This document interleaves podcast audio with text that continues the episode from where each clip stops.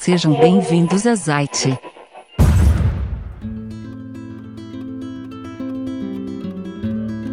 Fala galera da Zite, tudo certo com vocês? Lembrando sempre, pedindo para vocês se inscreverem no nosso canal, curtirem a página do Facebook e se inscreverem no Instagram também, tá certo? Lembrando também que nós temos um site de Segunda Guerra onde a gente posta matéria todos os dias, da Primeira e da Segunda Guerra, que é bem bacana. Tem um acesso restrito com muito material também, então se vocês gostarem, né, se puderem nos ajudar, se inscrevam em todas essas redes sociais para manter em contato com a gente.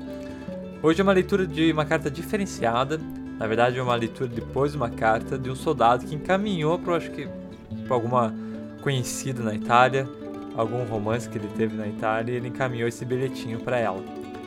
Então vamos lá? Carta publicada na revista postal número 8, no ano de 2017. Carta enviada para Isabel Novaes Feitosa. Ela está em inglês, nós vamos fazer a leitura dela em português com a tradução. Querida, eu penso em você todos os dias. O que você está fazendo? Já casou? Eu ainda lembro dos momentos bons que tivemos na Itália e eu ainda estou apaixonado por você. Eu estou na Flórida agora trabalhando. Estou muito triste porque eu não pude ir para o Brasil depois da guerra. Querida, você ainda quer que nos encontremos? Eu ainda quero você e sempre vou te amar. Com amor, beijos, Roy. Então é um bilhetinho pequenininho, né? Ele está em inglês, como disse. Mostra os três, as cartas que nós estamos lendo aqui hoje mostra é, as diferenças, uh, os diferentes pontos de visão que tiveram na guerra, né?